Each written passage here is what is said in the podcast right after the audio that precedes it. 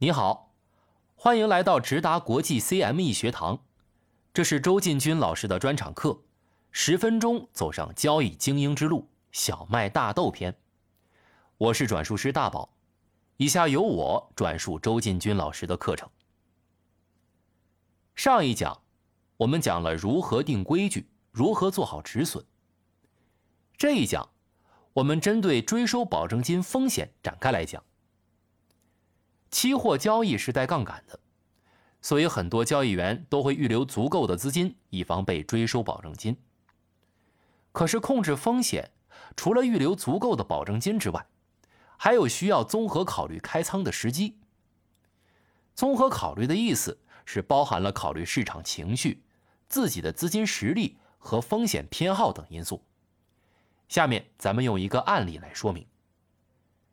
在与直达国际做直播的时候，有一位投资者提问：在二零二二年，也就是今年三月初的时候，他沽空了小麦的期货，可是非常不幸运，遇到了四个连续的涨停，最终忍受大额亏损平仓了。他沽空的价格是十多块，平仓价格是十一块多，最后小麦期货的价格在几个月后的确回落到了八块多。从结果上看，这位投资者是看对了方向，但是没操作好。可是事情并没有这么简单。可以用一句话来概括这次操作的问题所在：菩萨为因不为果。虽然过了几个月后看结果是对的，然而当时开仓的时候我们并不知道结果。但是有一点很明确，当时的那一刻不能开空仓。三月初的时候，正是俄乌战争最峰值的时候，那个时候股市在暴跌，农产品和原油在暴涨。当时市场交易的是战争逻辑和恐慌情绪。虽然从恐慌角度来讲，别人恐慌我贪婪，可问题是在期货交易中，这种恐慌它有时候会被杠杆放大很多。这种极端时刻对节奏的把握。要求极高。如果是按照我个人的做法，我宁可放过高点。遇到这种情况，你可以等顶部出现之后，恐慌情绪得到相当的释放和缓解，而且价格从高位开始回落才开空仓。我理解这种贪婪的心态，大部分人都是贪婪的，因为贪婪，你会想抓住最高点的那个位置，因为最高点的那个位置跌下来的幅度。利润诱惑巨大，这让很多人不愿意等待恐慌舒缓之后，因为恐慌舒缓之后，价格可能就到了半山腰，留下的利润空间或许不够吸引。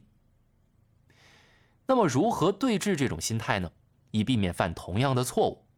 《孙子兵法》里面有这样一句话：“避其锋芒，击其惰归。”意思就是避开敌人的锋芒。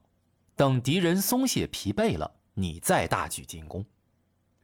回到我们的案例上，当价格已经开始从高点回落了，就是敌人疲惫之时，我们出击的时候。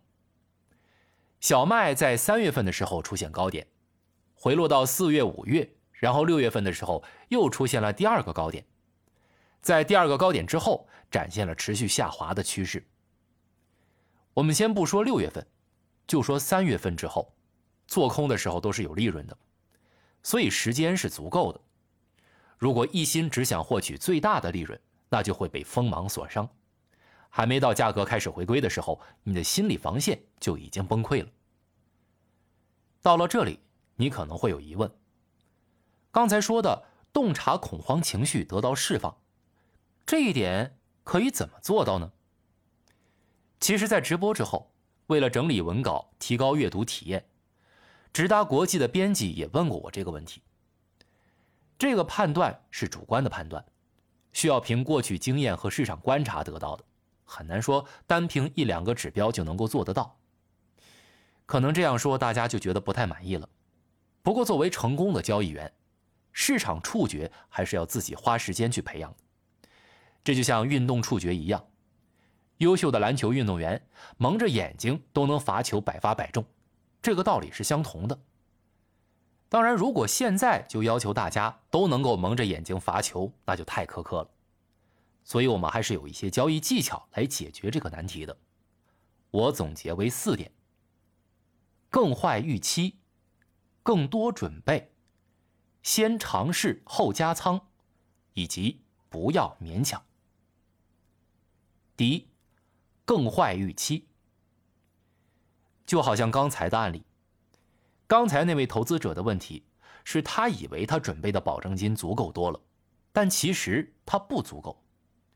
因为低估了农产品的涨停板机制对及时平仓的影响，所以这里有一点，在做交易的时候我们必须特别注意，就是行情很可能超乎你的想象，所以做交易的心态需要在你预想的最坏情况下再留更多的空间。第二，更多准备。基于第一点的理念，如果当时这位投资者真的要做沽空，需要预留更多的保证金。第三，先尝试后加仓。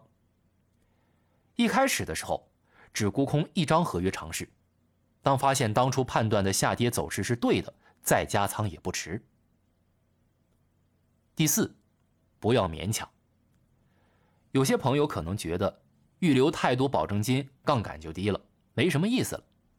的确如此。如果你觉得太勉强了，还不如不开仓。